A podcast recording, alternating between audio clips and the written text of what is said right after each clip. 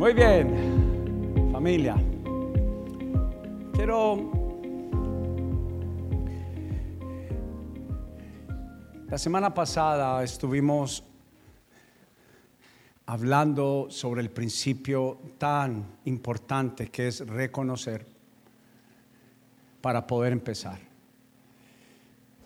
Cuando reconozco que, que hay algo que no sé, es el inicio donde yo creo que Dios empieza para entender que en verdad nosotros no tenemos problema con la que hemos abandonado la vanidad, que hemos abandonado el orgullo con tal de querer agradar a Dios.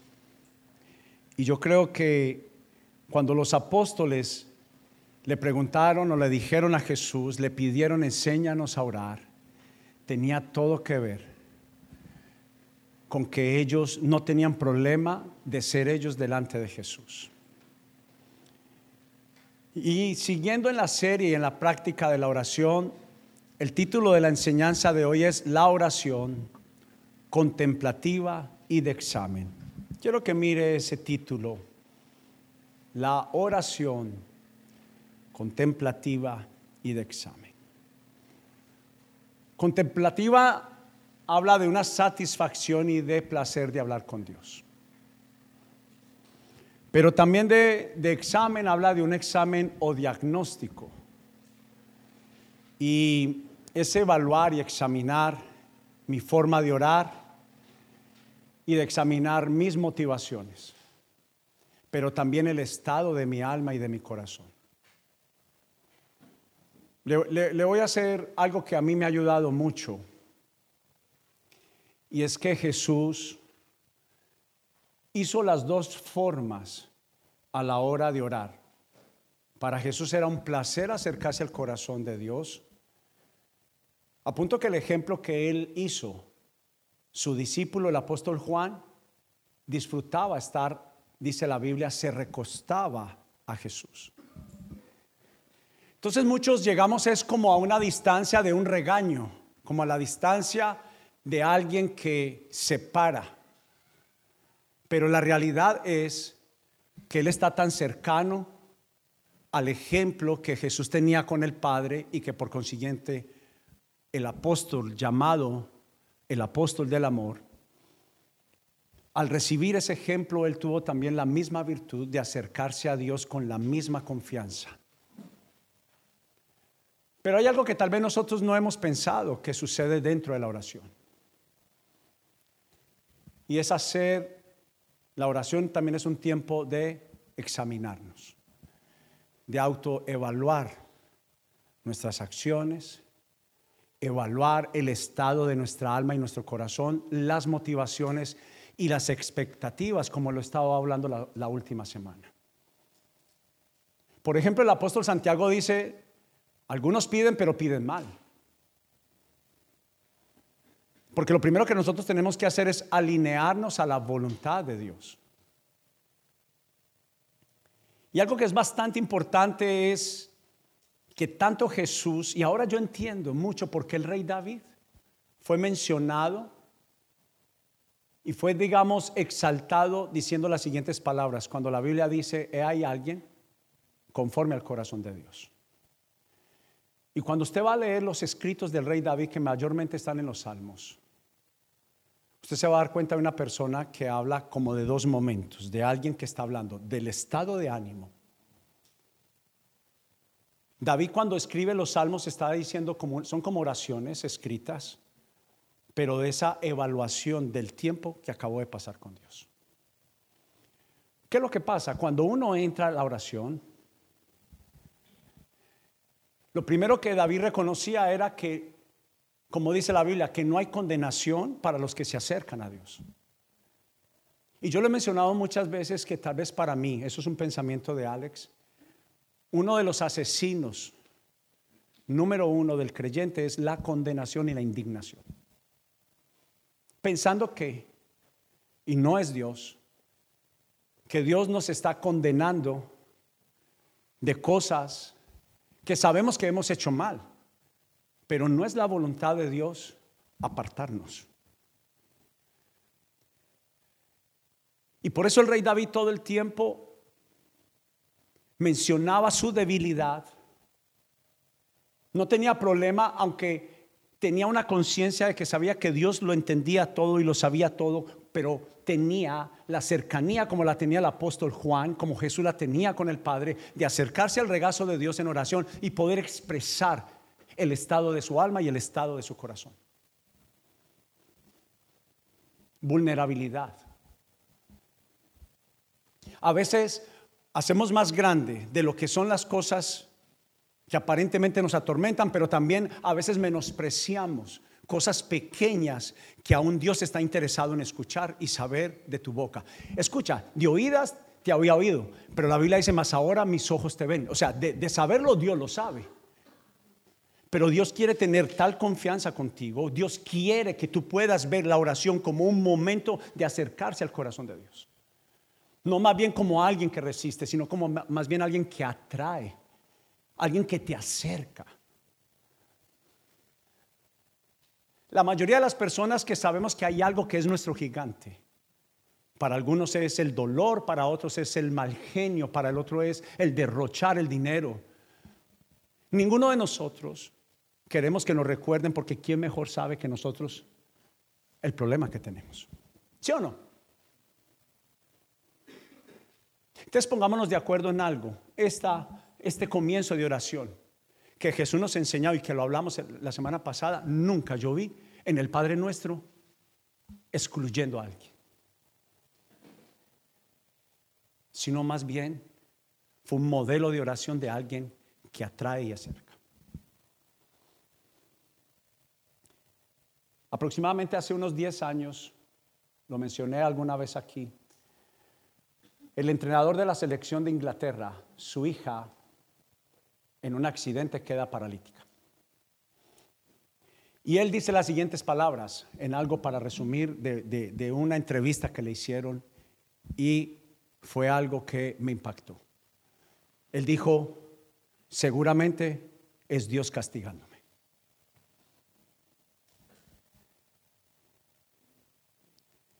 Y tal vez Usted no tiene un problema así de grave como el entrenador de Inglaterra, pero de una otra forma, el pensamiento que tenemos a la hora y que nos detiene para orar muchas de las veces es pensando que Dios ha permitido algo malo.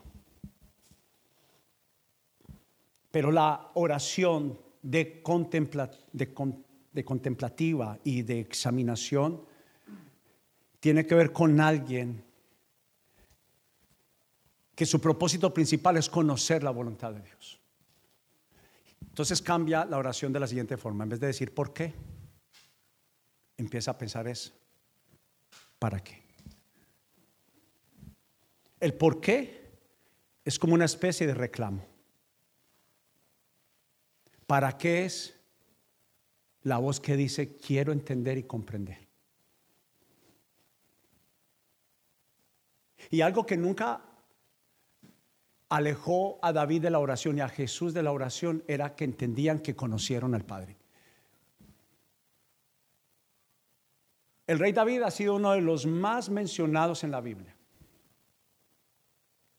Entonces uno lo reconocen por el hombre, el mejor músico que, que había en el tiempo, el guitarrista número uno del mundo en el tiempo. David era un profesional en el arpa.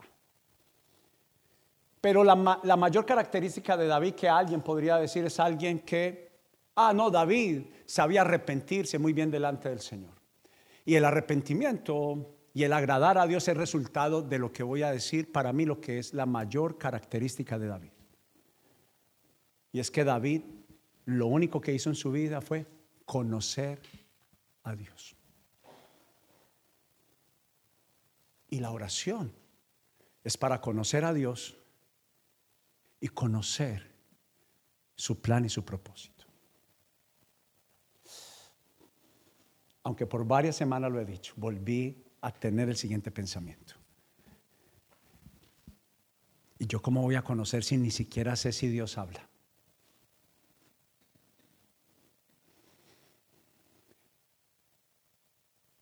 Entonces lo mismo dijeron los discípulos, enséñanos a orar. No era que ellos no supieran hablar y no que ellos no hubieran aprendido el ejemplo de los padres de la fe, de los sacerdotes, del hombre de Dios. Pero la realidad es que enseñaron más tradición, más religión que relación. Entonces usted mecánicamente puede entender un concepto. Usted puede entender una técnica. Ya está. Empezamos a orar así, profundo.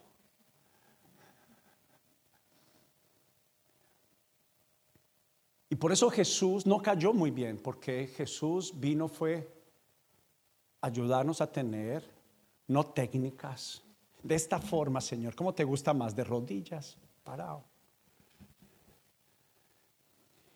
Y lo que está hablando la Biblia es una posición correcta del corazón. Lo precede, lo sigue una posición correcta corporal, de respeto. Pero la primera es esa que se desvanece en los brazos de Dios. ¿Me estoy haciendo entender? Entonces cuando yo voy a, leer los salmos, los salmos habla de alguien que se desvanece en los brazos de Dios. El Padre nuestro, Padre nuestro que estás en los cielos, habla de alguien que se desvanece en los brazos, en dependencia del Padre. Por eso muchas veces sentimos que nada pasa cuando oramos, porque tenemos miedo de la evaluación, pero es por el concepto errado de que Dios distancia y está enojado y nos va a hacer a un lado y lo que nos está pasando es causa de lo que hemos hecho, más Dios está esperando que lo conozcas como alguien que acerca, no como alguien que rechaza, a pesar de lo que hayas hecho, siempre, siempre, siempre conocer el corazón de Dios primero nos traerá de rodillas arrepentidos, pero deseosos de estar con Él, porque sabemos que Él no nos separa y no nos rechaza. Vamos a leer uno de mis salmos favoritos que escribió el rey David, Salmo 63. Ábrase tan amable en el Salmo 63.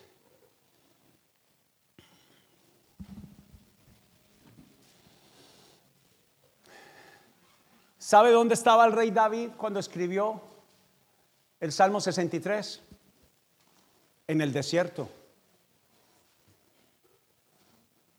Y es rico estar en el desierto. ¿A quién le gustaría estar en un desierto una temporada? Muy bueno. ¿Quién resiste una temporada en el desierto? Pero emocionalmente, mire para acá, muchos, muchos llevamos todavía en la estación del desierto. Oh, oh.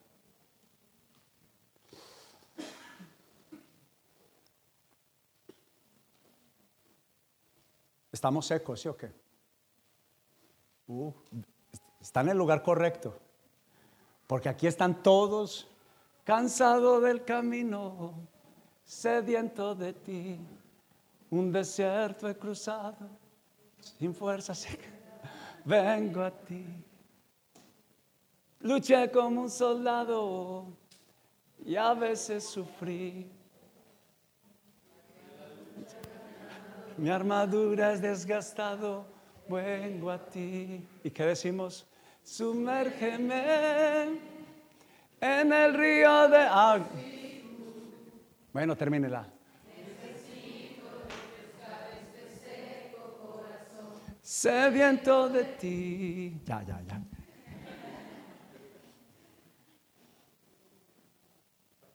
Identidad.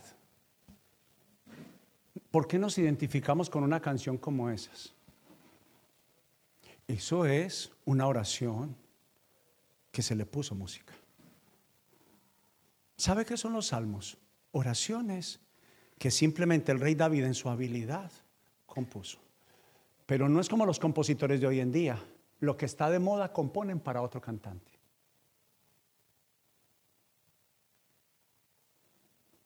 Lo bueno de los salmos lo que yo leo de David era la estación, el estado donde él se encontraba. ¿Sabe quién lo iban a leer? Sus súbditos, sus trabajadores, sus aprendices, sus hijos, porque los salmos, las oraciones de David eran públicas. Entiéndase bien, habían oraciones íntimas, pero David no tenía ningún problema en orar en lo privado, pero era tan vulnerable que el primero que llamaban a cambiar y él estaba, él estaba en la primera fila.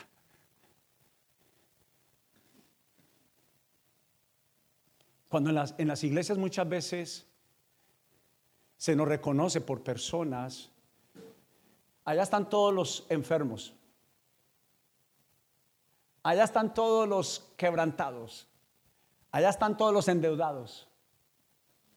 Allá están todos los vacíos del alma. El rey David fue preparado, como usted y como yo,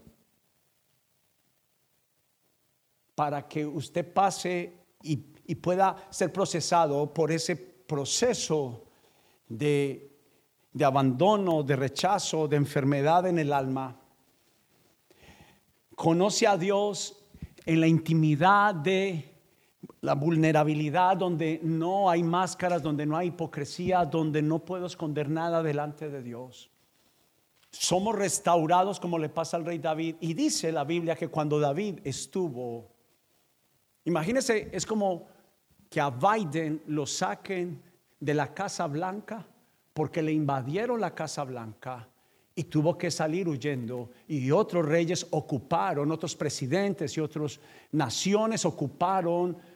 ¿Qué usted cree que pasaría en ese caso si usted escucha que invadieron la Casa Blanca? Usted entiende que estamos bajo amenaza. Al rey David le pasó. ¿Y sabe dónde él tuvo que huir? tuvo que huir al desierto. ¿Y sabe para qué? Para encontrarse con Dios.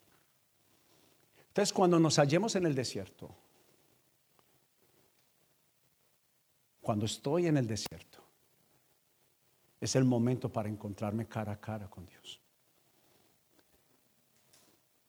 En el desierto somos formados, tenemos las más grandes luchas, las más grandes batallas, pero la oración contemplativa es para conocer en el desierto la bondad de Dios. Es que un 31 de diciembre yo no tenía para la cena de mi casa. Y yo no sé si pasa en todos, pero de la ciudad que yo soy, o por lo menos mi familia, para nosotros se hizo más importante el 31 de diciembre la cena familiar que la de Navidad. Y no tener para mí dinero como lo he mencionado aquí alguna vez, ese día matamos arepa con huevo. Literalmente fue lo que comimos esa Navidad, ese, ese fin de año. Arepa con huevo, no alcanzó para más. El desierto. Pero no se me olvidará que ese fue el momento donde más Dios nos permitió conocer su bondad. Y mencioné también que esa vez me tocó enseñar, óigame, cinco horas antes de las doce, me tocó enseñar sobre gratitud. Tenía que cantar, pero el que iba a predicar se le enfermó la hija y me dice, puedes predicar. Y yo empiezo una batalla, porque yo digo, agradecer de qué. ¿Sí o no?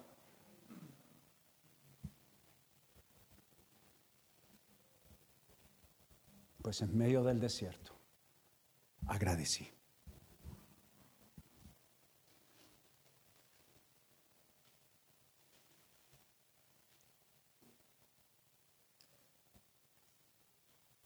Yo puedo parar de predicar ahí. Y ya el mensaje fue dado.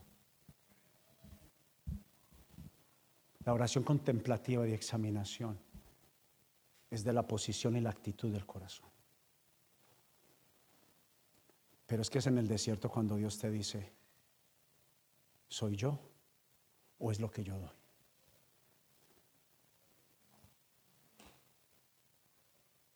¿Qué es mejor, la mano del hombre o yo?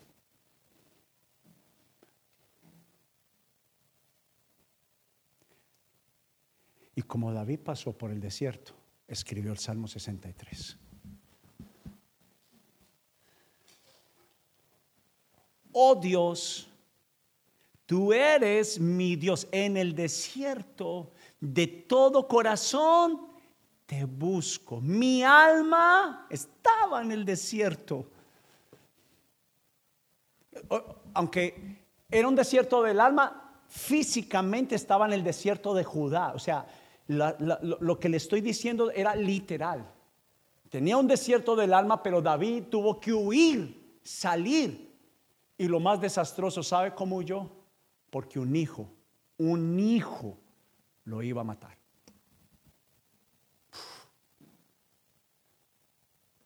Usted ha pasado por crisis. Abraham, Dios le pidió solamente para probarlo que matara a su hijo. Pero ahora que un hijo se levante en su contra para robarle su reino y tratarlo de matar. Y tuvo que huir para encontrarse con Dios.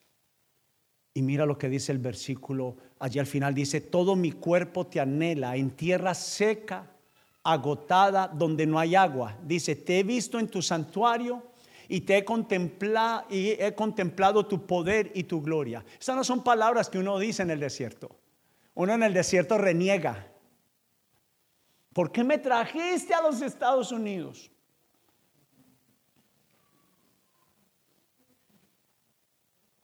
Pero la oración contemplativa y de examinación es aquella que examina las motivaciones.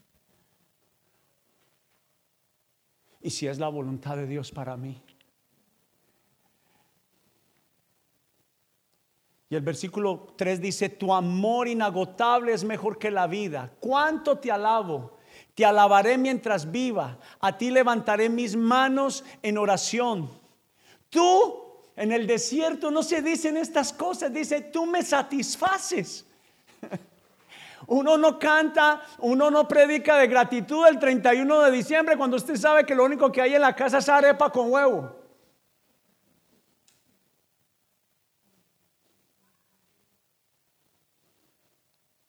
A ti levantaré mis manos en oración. Tú me satisfaces más que un suculento banquete. Te alabaré con cánticos de alegría. Mire para acá.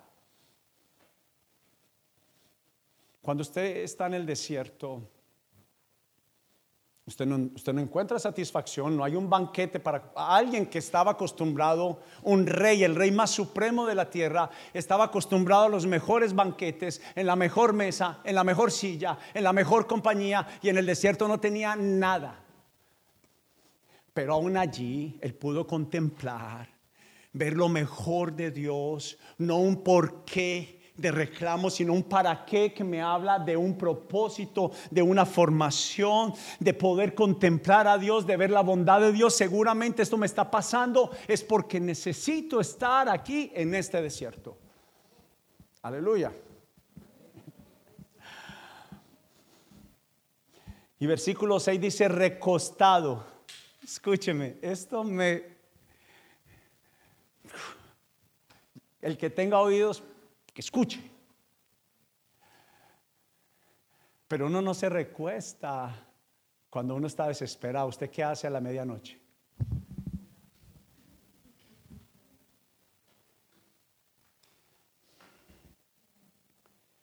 Recostado, me quedo despierto pensando y meditando en ti toda la noche.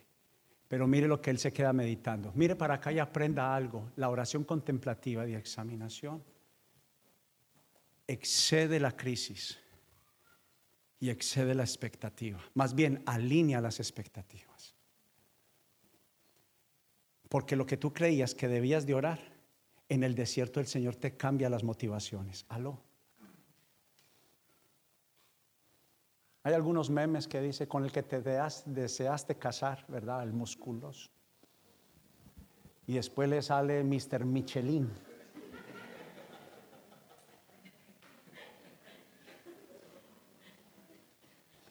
¿Sabe cómo, sabe cómo reconocido David? Así. Ah, Sus hermanos lo veían como Mr. Michelin. Pero Dios lo veía como su ungido. Conocía el corazón de David. Un corazón que buscaba agradar a Dios por encima de recibir cualquier tesoro de este mundo. La expectativa con la que viniste a los Estados Unidos, ¿cuál es? ¿Cuál es la expectativa? Pero mira lo que dice el versículo 7.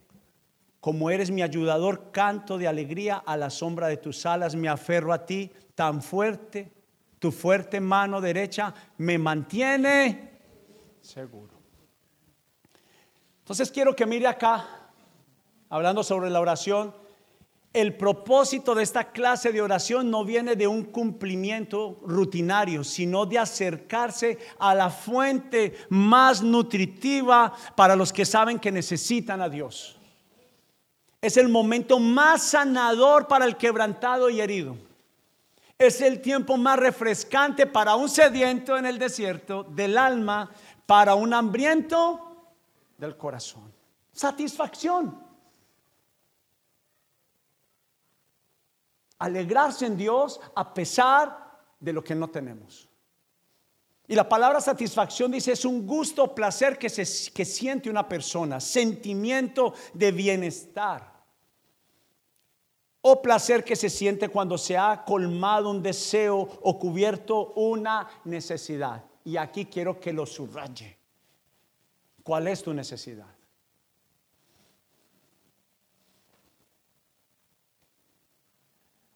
¿Cuál es la que usted cree? ¿Cuál es la que Dios sabe que en verdad es tu necesidad? Para la mujer samaritana eran hombres. Su dependencia de amor, su necesidad, su sed era el amor. El amor de un padre, el amor genuino y verdadero. Pero por eso tuvo que acudir muchas veces a manantiales que rápidamente se secaban manantiales de amor. Pero por eso la oración contemplativa y la oración de examinación, de examen, que es el diagnóstico, me muestra mis motivaciones. Entonces, ¿cuál es la necesidad? Y también habla de satisfacción, confianza o seguridad del ánimo. Y quisimos escribir esto, es donde se pasa de aprender a orar. La semana pasada que hablamos, enséñanos a orar. Segundo paso, se pasa de aprender a orar a disfrutar orar, que es disfrutar a Dios. Es un cambio de idea, de un momento aburrido a un tiempo de agrado y satisfacción. Escúcheme, miren para acá todos. No importa la cantidad, no se comienza con cantidad, se comienza probando. Lo que pasa es, es que usted tal vez está acostumbrado, acostumbrada, como lo mencioné la semana pasada, no lo han enseñado otros y también hemos cometido algunos líderes espirituales ese error. Frote la lámpara de Aladino, venga a la iglesia y con eso se le terminan sus problemas. No, eso hacen los brujos. Error. Por eso mucha gente prefiere los brujos porque quieren cosas. Pero ¿cuál es el estado? Aló, Nuestra influencia espiritual en nuestros países tiene que ver con un reino de oscuridad, de la brujería, de la adivinación, de la hechicería, para saber qué? El futuro. Pero Dios no te va a llevar al futuro hasta que te procese el presente. Me, estoy haciendo entender, el desierto es parte para que tú puedas contemplar, amar a Dios, porque la Biblia dice, llévamelos al desierto que allí los probaré. ¿Aló?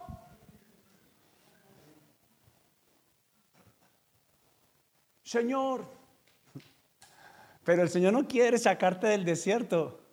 El Señor quiere que aprendas en el desierto.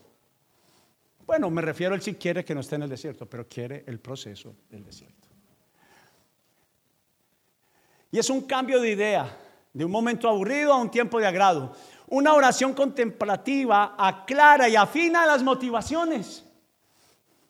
¿Usted cree que yo volví a ser el mismo después de ese 31 de diciembre? No volví a ser el mismo. No volví a ser la misma persona. Que es mejor Dios mismo que lo que Él ofrece. Pasamos de pedir, de enseñarnos a orar, a decirle, enséñame la oración. Y la práctica de esta semana es Ahora, la semana pasada aprendimos en los grupos, las guías decían, enséñanos a orar como en el Padre Nuestro, ahora es, enséñame a disfrutar, a disfrutar, pasar tiempo contigo. Y algunos deberíamos de orar así, ayúdame a romper el estigma, el pensamiento que tengo de que no es agradable, de que no escucho a Dios, que no sé orar. Muchos dicen no sé orar, no sé leer la Biblia, no sé memorizar. Pero la realidad es que comienza con un momento de disfrutar, de probar. Y aprendimos que orar es pasar de pedir favores a tener una conversación con el Padre. ¿A alguien se le, le parece esto? Donde el único interés es agradar y satisfacer su corazón. Si usted se lleva esto que le voy a decir, esto es oro, a usted que se le quiere gratis. Pero aquí está el asunto. Si aprendemos que lo más importante es Dios mismo, le aseguro que lo demás viene por añadidura. No hay una mejor adoración como esa mañana que usted o esa tarde que usted llega a la iglesia y usted no quiere cantar, pero más sin embargo usted alaba a Dios con todo su corazón. Esa mañana que usted no quiere levantarse a orar, pero usted entiende que su corazón no necesariamente es el mejor guía de lo que usted necesita ese lunes a las 6 de la mañana. Su corazón le va a decir no. Mas su deseo por Dios dice sí. Y si algo aprendimos la semana pasada en el Padre Nuestro es que a Jesús le gustaba orar, disfrutar, estar con el Padre. Y el modelo de oración que él dejó fue el contemplativo y de santificación, de decir, tú eres el único que puede satisfacer mi alma. Él disfrutaba, él disfrutaba de la compañía de su padre, no era una tarea más, no era un acto religioso por compromiso, era un lugar seguro en el que él quería pasar tiempo. Pasar tiempo. A mí una vez me ocurrió algo muy, muy, yo no diría solamente especial, fue algo que yo dije, oh, oh, estaba empezando a caminar en mi vida cristiana. Y yo dije, esto no es casualidad. Humanamente yo sé que a mí me hubiera pasado algo. Iba de la ciudad en Colombia de Pereira a Manizales. Transporte Ospina, los de Pereira y Manizales. Y yo recuerdo que el chofer que bendije ese día, en una curva se sale. Y tremendo camión de no sé cuántas ruedas. Yo no sé de qué forma este hombre, honestamente, narrarlo, usted dice, no, he estado en algo parecido, pero a la distancia que veníamos, yo le aseguro que, y yo había pasado en la mañana orando más de lo que acostumbro a orar y pidiendo la protección de Dios. Usted a veces se dice, ¿por qué? a veces es importante acercarse a Dios para entender su voluntad. Y es que nosotros salimos orando, muchas palabras que usted no estaba pensando orar, y son guiadas por el Espíritu Santo para que usted pueda orar conforme a la voluntad de Dios. Y la voluntad de Dios para mi vida ese día era la protección. Literalmente, yo no sé este hombre cómo logró, literalmente era imposible, como también lo que me pasó aquí en el Parway Iba yo manejando y un venado se atraviesa, escuche, estaba en la parte de cuatro carriles, de cuatro carriles. Y sale un venado, yo venía de jugar un partido de fútbol y me había eh, doblado la rodilla. Mi rodilla estaba y yo no quería sino llegar a la casa. Yo no vi venado. Golpea la punta del carro y era uno de esos venados nalgones Yo vi esa carga grande, ese bumper grande, pero cae sobre el vidrio. ¿Cuánto puede pesar un venado grande? y él rebotó a un lado. Yo he escuchado de gente que ha muerto cuando ese animal entra y oprime a la persona. Yo iba a una velocidad al menos de 70, 75 millas, perdón por el pecado. Quería llegar a la casa. Y le estoy hablando de algo que es importante nosotros entender y comprender. A veces renegamos de los momentos difíciles de nuestra vida, pero si yo hubiera renegado en la mañana, si no hubiera disfrutado del Señor en la mañana, a veces decimos, ¿y dónde está Dios? Simplemente Él está donde lo dejaste. ¿Aló? Si tú no lo trajiste contigo en la mañana, no esperes necesariamente porque Él va a respetar tu decisión y tu voluntad. Entonces David, aunque estaba en el desierto, lo alababa, lo invitaba, quería pasar tiempo con Él. Cuando no hay dinero, es cuando más nosotros necesitamos acercarnos y decirle al Señor, no se haga mi voluntad, sino que se haga la tuya. Y una de las razones por las cuales nos cansamos de hablar con Dios es porque siempre hacemos el mismo tipo de oración. Y como siempre oramos de la misma forma, no crecemos en el hablar, orar con Dios y por ende la relación se estanca y nos aburrimos. Así que alrededor de esta práctica vamos a estar aprendiendo diferentes tipos de oración, diferentes tipos de comunicación y de formas para hablar con Dios. Y la que queremos insistir esta semana y enseñarte es la oración contemplativa y de examen. Y quiero que mire la palabra contemplativa. Satisfacción de hablar con Dios. Pero usted dice, es que es aburrido, pero ¿en verdad te has sentado?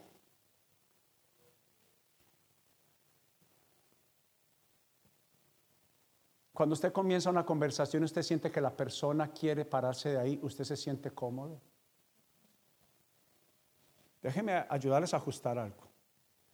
¿Acaso Dios no es una persona?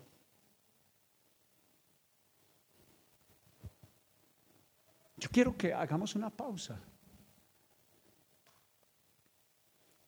¿A quién pensamos que estamos orando cuando oramos? ¿A algo?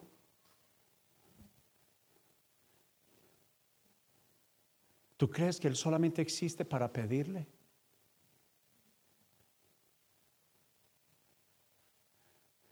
¿Tú crees que solamente es para que Él apague los fuegos? ¿Tú crees que es correcto?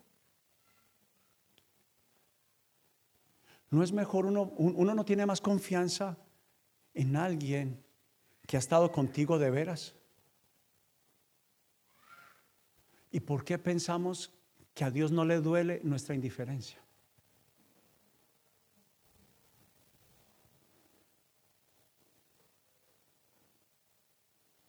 Cuando usted recibe la llamada de su hijo, o su papá recibe su llamada, se la cambio. Su papá recibe su llamada. Ay, mi hijo, hacía cuánto, Alex, hacía cuánto no me llamaba. Pa tiene plata.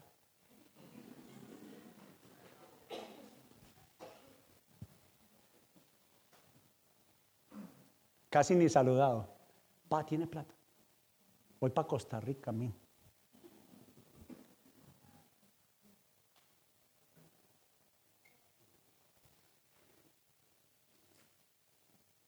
Pues esa cuando no hay y puede cantar. Temprano yo te buscaré, de madrugada yo me acercaré a ti. Mi alma te anhela y tiene sed para ver tu gloria y tu poder. Mi socorro ha sido tú. Cuando alguien está orando el Salmo 63 y dice mi socorro, es porque ¿qué? Estaba pasando una crisis. Pero en vez de David quejarse, ¿sabe qué dijo? Señor, aunque me falta, pero tú eres mi ayuda. Aunque estoy en peligro, tú eres mi socorro. Aunque estoy enfermo, tengo muchos enemigos, de ti viene mi ayuda. Dice, él mismo se preguntaba a su alma, él mismo le hacía preguntas a Dios, ¿de dónde vendrá mi socorro? Miren las oraciones del rey, del rey David. Decía, ¿de dónde vendrá mi socorro? Y él mismo se contestaba, mi socorro viene de Jehová, el que auxilia y ayuda mi vida. De él viene mi socorro y alineaba su alma, sus sentimientos con la oración contemplativa, pero se examinaba y lo alineaba y decía, aunque no tenga, en Dios estaré bien. Y él es primero. Él es primero. Por eso la pandemia sacudió a los creyentes. La pandemia profundizó la preocupación, el temor. ¿Y sabe qué hizo la pandemia?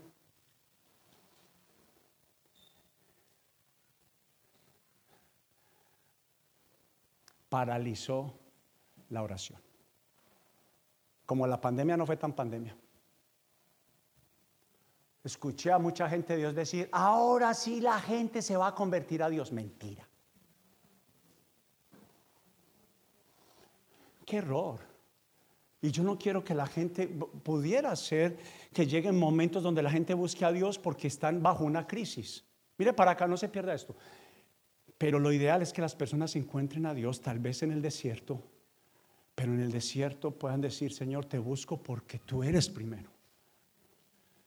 No solo por ausencias, no solamente por faltantes. Todos sabemos que llegamos a Jesús, llegamos a Dios porque hay faltantes en nuestra vida. Pero ya tiene que haber un momento que tiene que haber esa oración de, de, agrado, esa oración de que me gusta estar contigo, esa oración de que es bueno estar a tu lado. Es bueno, Señor, a pesar de lo que me está pasando, yo sé que nada tienes tú nada que ver. Y así que alrededor de esta práctica vamos a aprender a contemplar y examinar. Y quiero leer un último versículo hoy. Vaya conmigo a Juan capítulo 15 si es tan amable. quiero darle algunas reseñas de Juan capítulo 15.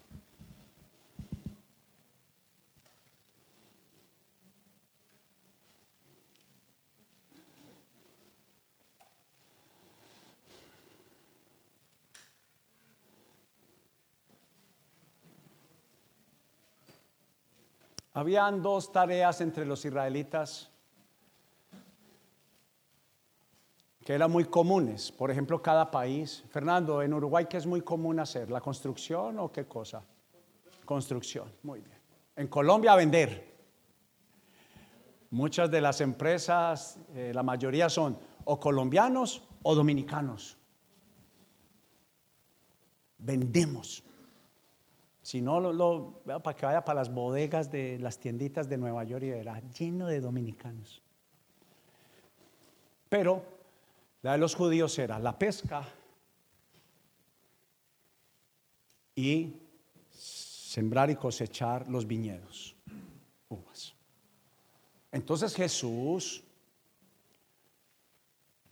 tomó del arte, de uno de los artes de los judíos y escribió esta historia para sus discípulos, diciendo versículo 1, yo soy la vid, recuerde que la vid es comparable a la uva.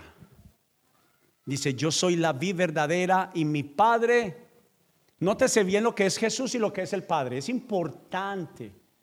Yo soy la vid, el que da la vida a la uva, pero mi Padre es el labrador. Él corta de mí toda rama, nótese la palabra rama porque ahorita le va a gustar la palabra rama o no le va a gustar. Rama. Usted y yo hacemos parte de esta historia. Si Jesús es la vid y el Padre labrador, dice versículo 2, Él corta de mí toda rama que no produce fruto y poda las ramas que así dan fruto, para que den aún más fruto. Versículo 3 dice, ustedes ya han sido podados y purificados por el mensaje que les di.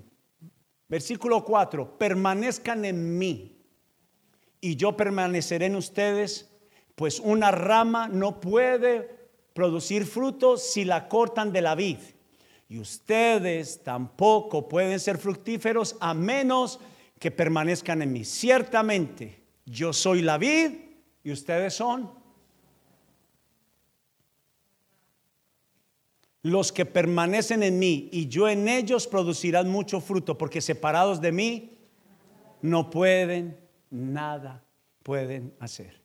El que no permanece en mí es desechado como una rama inútil y se seca. Todas esas ramas se juntan en un montón para quemarlas en el fuego.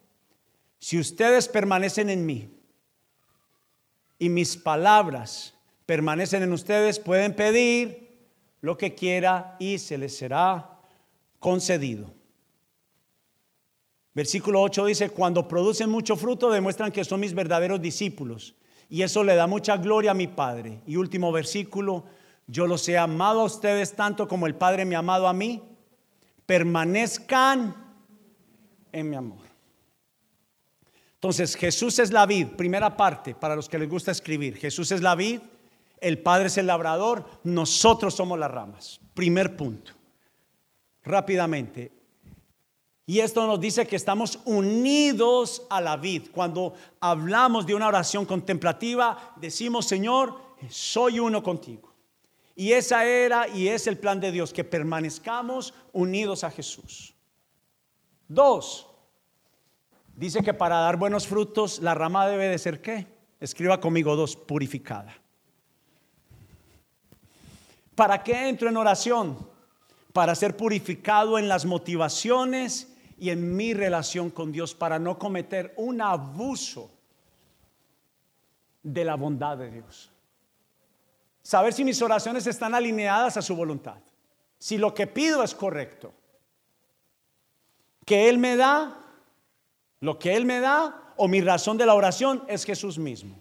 Número tres, número uno, Jesús es la vid, el Padre labrador, nosotros la rama. Número dos es Recibimos purificación. Número tres, punto clave, clave, clave, permanecer.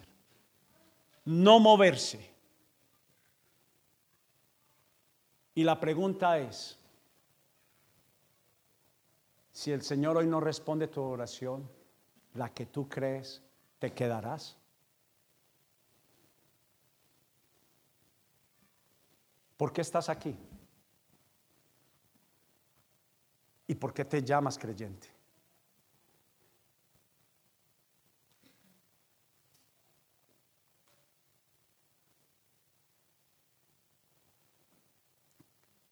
Tú puedes decir que eres un hija, un hijo y una hija de Dios.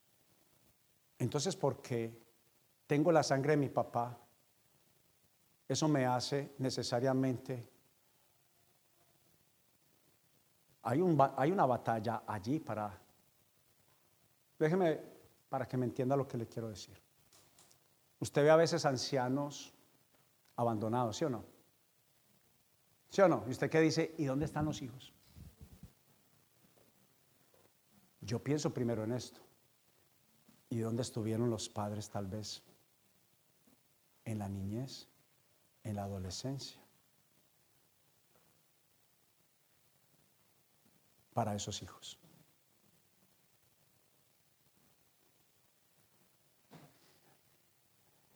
¿Te quedarías siempre con Jesús?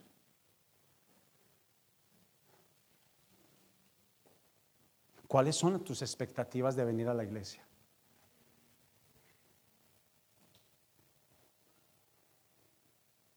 Y hay muchas formas de dejarle ver al Señor. Una vez más, que el Espíritu Santo te ayude a entender y afinar tu corazón, porque tu corazón es, Señor, bendíceme tal como yo vivo la vida. Y eso no es así.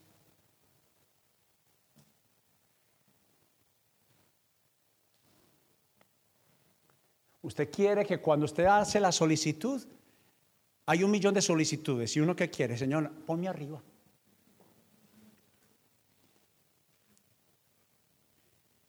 Y si el Señor es el último, ¿por qué nos tendría que poner arriba? Bueno, Señor, no el último, el antepenúltimo.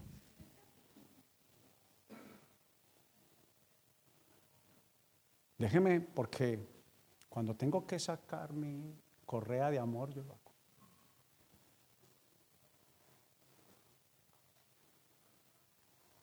Estamos hablando de la dulzura de acercarnos al corazón de Dios. Pero pensemos en algo. Y cuando le damos también más prioridad a nuestro sueño, a nuestro celular, a nuestra televisión, a nuestro trabajo, a los domingos que le pertenecen a Él y trabajamos. Ya te, ya te operaste, ya, ya eres parte del sistema. Y no eres parte del sistema de Juan 15. Como es de maluco cuando uno llega a un lugar donde hay mucha gente, oiga, ¿hace cuánto que no lo veíamos? Nunca recibirás eso de parte del Señor y no recibirás eso nunca de Casa de Evidencias. Cuando alguien viene acá, es como cuando Jesús dijo, dejó las 99 y voy por la que se perdió. Aquí nos alegramos cuando alguien regresa a la casa. Y así es el momento cuando estoy a solas con Dios. Él se alegra cuando nosotros regresamos a la casa. Y estoy terminando. Separados de Dios, nada podemos hacer. Hemos intentado de muchas formas sanar y estar mejor y no lo hemos logrado. Hemos buscado iglesias y no nos ha alcanzado. ¿Cuántos métodos? Hemos orado y nada hemos conseguido. Pudiera ser que Dios no ha respondido a la oración porque sabe que apenas la recibamos, nos iremos. Es posible. Quizá ni siquiera el corazón lo percibe, pero Dios ya sabe que apenas recibas el chance del momento, el pick tree del momento, arrancas y te vas. Y por último, producir mucho fruto. ¿Qué es para mí producir mucho fruto? ¿Es hacer mucho o es tener todo de Dios? Jesús dijo que el producir mucho fruto consistía en qué?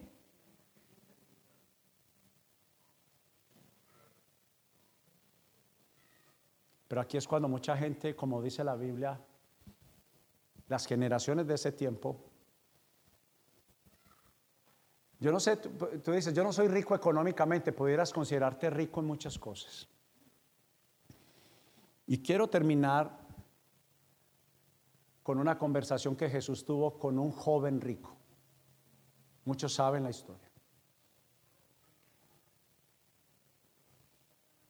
Pero las oraciones de él eran religiosas y aburridas. Sus tradiciones, porque si él estaba haciéndole la pregunta a Dios como la que él hizo, era que él ya estaba, él llegó a su techo espiritual. Él ya dijo, ¿y qué más hay después de esto? Entonces se le acerca al Señor y le dice, ¿qué debo de hacer para heredar la vida eterna? ¿Sí o no? Tienen esa conversación. Y Jesús le dice, bueno, ¿qué has escuchado? Ah, lo tradicional, lo mecánico. Amar a Dios, amar al prójimo. Ah, bien has hecho. Ahora te pido una cosa más. Vende todo lo que tienes y dáselo a los pobres. Imagínese, joven y rico.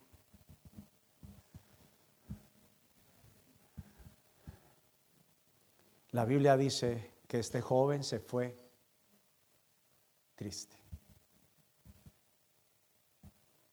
Porque los tesoros de él estaban en la tierra. ¿Qué dice la Biblia? Que dónde está el tesoro? Donde tú lo pongas. Y si lo que domina en tu corazón son los tesoros de este mundo, eso es lo que tú amas. No, yo amo a Dios. No, mentira. Perdona. La oración contemplativa es, el Señor no me condena, me expongo delante de Él, pero Él me examina y me dice, hijo, tú has preferido el trabajo, tú has preferido las largas horas, tú has preferido tu satisfacción, Tú has preferido simplemente, estás esperando que yo te responda, que yo convierta al familiar que tú quieres que yo te convierta, pero luego te vas a desaparecer, me vas a negar. Yo, aunque tú no lo percibes, yo sé que lo vas a hacer. Le prometo que con esto estoy terminando. Muere un joven en la ciudad de Armenia, me invitan al velorio a hablar. Y sobre él habían escrito, habían algunos profetas habían hablado se me olvida el nombre del rey, que iba a morir y le pide al Señor que le extienda los días. bueno, ¿cuáles? Josías no, pero se eh, Jusías.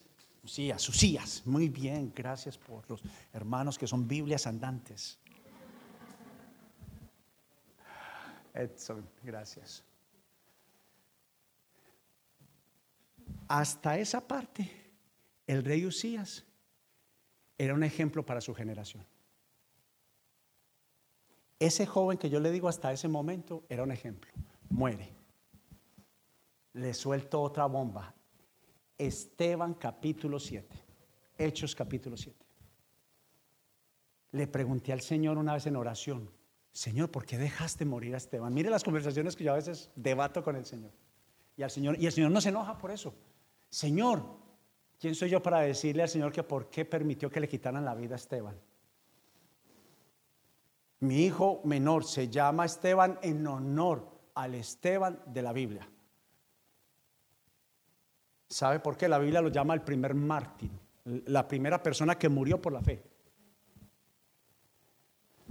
Pero termino la primera historia. El rey Usías, Dios le concede y el rey Usías se pervertió. O sea, se convirtió, dejó de ser un ejemplo, un buen ejemplo, a ser alguien que fue un mal ejemplo. Una de las razones, y encontré un versículo en la Biblia que Dios prefiere a veces parar el ciclo de la vida, porque el ciclo de la vida solo es un momento. Y así usted lo crea o no, hay una eternidad, que es por los siglos de los siglos de los siglos. Viene el día del juicio. Y las personas que verdaderamente eligieron a Dios en vida son las personas que van a estar en la eternidad con Jesús, reinando, dice la Biblia.